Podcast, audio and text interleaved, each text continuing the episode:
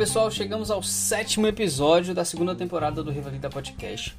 E como eu falei lá no Instagram, a partir deste episódio vamos trazer aspectos relacionados à prova prática de 2020. Mais precisamente, vamos esmiuçar, não sei se a palavra certa era essa, as estações do Rivalida 2020. Meu nome é Esdras Barbosa e sejam muito bem-vindos. Pessoal, eu não sei se alguém estudando com o checklist dos anos anteriores do Revalida, conseguiu prever os modelos de estação, que seriam os modelos de estações, talvez, que seriam aplicados no Revalida 2020. Sinceramente, eu e os meus colegas com quem eu estudei não conseguimos. Nós usamos o Revalida de 2017 como padrão Pensamos que poderia existir alguma coisa relacionada aos anos anteriores, 2016, 2015, mas 2020 foi surpreendente. A minha aposta para 2021 é que eles sigam o padrão de 2020 para a prova prática. Graças a Deus, para a prova teórica, a primeira fase, eles seguiram o padrão dos anos anteriores, em 2020. Em 2021, a gente viu que algumas questões discursivas fugiram do padrão, com enunciados mais curtos, perguntas mais objetivas, o que ajuda bastante, hein? Mas beleza, vamos focar aqui nas estações do Revalida de 2020. Vamos começar com a estação 1, a estação de clínica médica. Eu não vou falar sobre leucemia aqui, eu quero trazer o modelo que essa estação, que essa estação traz pra gente, beleza? Essa estação poderia ser de qualquer outra coisa. Poderia ser a estação de anemia falciforme ou qualquer outra coisa que usasse uma imagem. Então ela traz imagem e procedimento na mesma estação. Vamos lá. Jovem de 30 anos previamente ígido com queixa de cansaço, fraqueza, febre e sangramento gengival há 10 dias. Depois de escutar isso, eu espero que em você tenha surgido a pergunta: mas onde é o atendimento?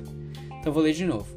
Você fará Atendimento ambulatorial em hospital de atenção secundária de um jovem de 30 anos de idade, previamente ígido com queixas de cansaço, fraqueza, febre e sangramento gengival há 10 dias. Beleza. Importantíssimo saber onde está sendo realizado o atendimento. Nessa etapa final, né, nessa reta final, a gente precisa interiorizar essas coisas, se já não estão interiorizadas. Depois as tarefas. Ler bem as tarefas. Né? Nos próximos 10 minutos, blá blá blá, as tarefas Leu o impresso 1, que ia estar fixo lá na mesa, com o caso clínico do paciente, ou seja, não era só isso, ele te dava mais informações. Depois a tarefa 2, receber o paciente. A 3, realizar o exame físico específico que estava no impresso 1, que estava lá grudado na mesa, e responder os questionamentos do paciente. Beleza. E aí, a sensação de todos com quem eu conversei foi que ao olhar o impresso 1, as pernas tremeram. Era uma folha 4 com um texto enorme, uh, bem inespecífico, não vou ler para não ocupar o tempo do episódio, mas que dava um direcionar. Então, eu, por exemplo, depois de ler a tarefa, de ler o relato clínico do paciente, fiquei naquela dúvida sobre o que o paciente tinha, mas dentro das minhas opções estavam leucemia. Mas o ponto aqui era realizar a palpação hepática e a palpação esplênica. A palavra palpação desapareceu aqui.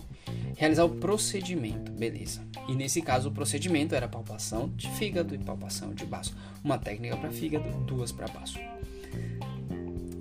Tudo que eu perguntava para o paciente, ele me dizia que não estava no script coisas que estavam escritas no relato do caso clínico impresso e grudado na mesa, o paciente me dizia que não estava no script. Terrível isso em relação ao ator. Mas tudo bem, bola pra frente. O que importava aqui era o procedimento. Depois da palpação de fígado e baço, o passo seguinte era responder os questionamentos do paciente. É que eu venho uma, com uma crítica que paciente com leucemia aguda, considero que é necessário aplicar o protocolo Spikes para passar essa informação ao paciente. Levei muito tempo tentando ap aplicar o protocolo Spikes. Perdi tempo na estação. Ok? E aqui o que, é que faltou em mim? Sensibilidade para entender que o paciente não estava nem aí pro protocolo Spikes. Então tirei ele da mesa, sentei, fiz a parte do, né, do Serenap, Serenap, Serenap, preparação, né, para para contar tudo pro paciente. E aí eu percebi que o protocolo Spikes estava sobrando. Então, meu tempo estava acabando, eu dei o diagnóstico de leucemia aguda e o tempo acabou. A estação pedia um pouquinho mais. E aqui eu abri o checklist. É, primeiro era cumprimentar o paciente, beleza. Exame físico abdominal. E aqui uma pegadinha. Que em um dos cursos, ah, eu acho que o CR Medway, isso aqui não é propaganda paga, só lembrei. Eles falavam sobre esse cuidado do posicionamento do paciente. O meu paciente estava com os braços cruzados atrás da cabeça e as pernas cruzadas. A gente sabe que é posição inadequada para o exame físico. Em outros lugares, além dos braços das pernas cruzadas, ele estava em.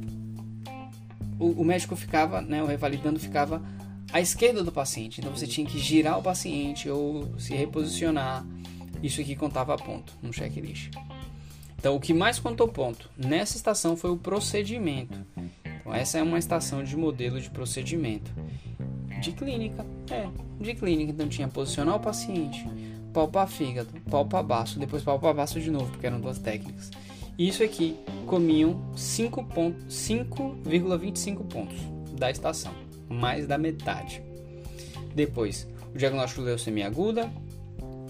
E lembrando, que a gente estava em um hospital secundário, né, solicitar o aspirado de medula óssea, a biópsia, né, e explicar para o paciente como seria feito. Basicamente, essa foi a estação 1. Então, o modelo que ela traz aqui é um modelo de estação que tem procedimento e tem imagem. Beleza, a gente focou no procedimento. E a imagem? A imagem, onde ela entrava? Ela entrava quando a gente perguntava ao paciente qual era a dúvida dele. Ele perguntava, doutor, olha, eu fiz esses exames aqui, ou eu fiz esse exame aqui, e apresentava o impresso 2. O impresso 1, um, vocês lembram? Estava na mesa.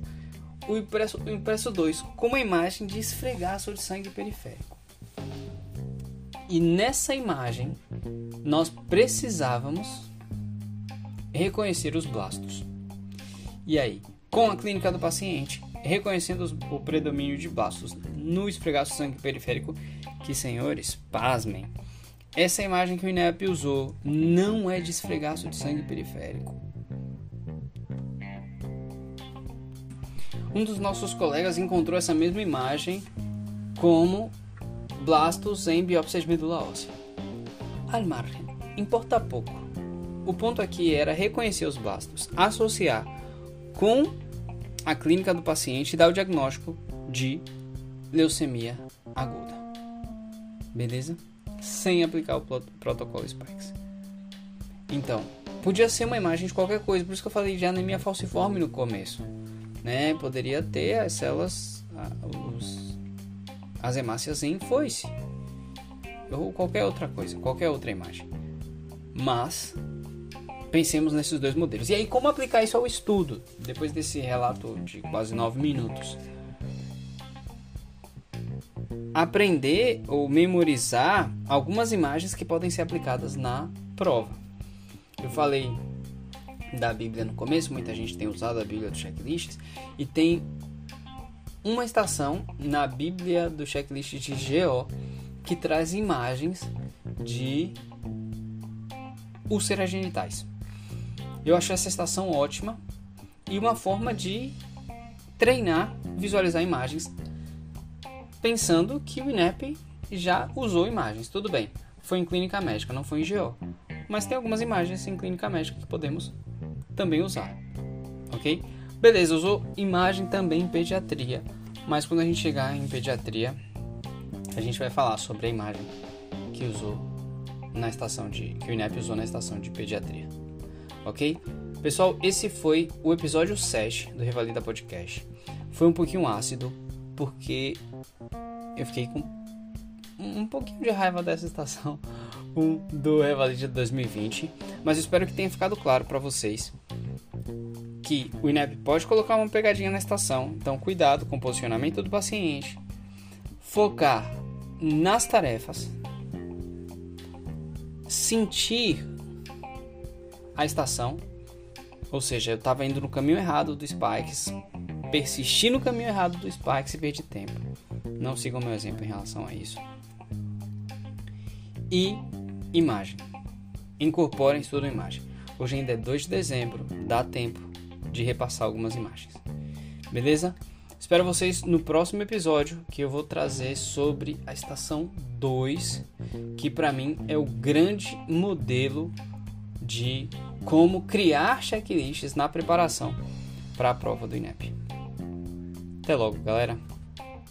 Nos vemos.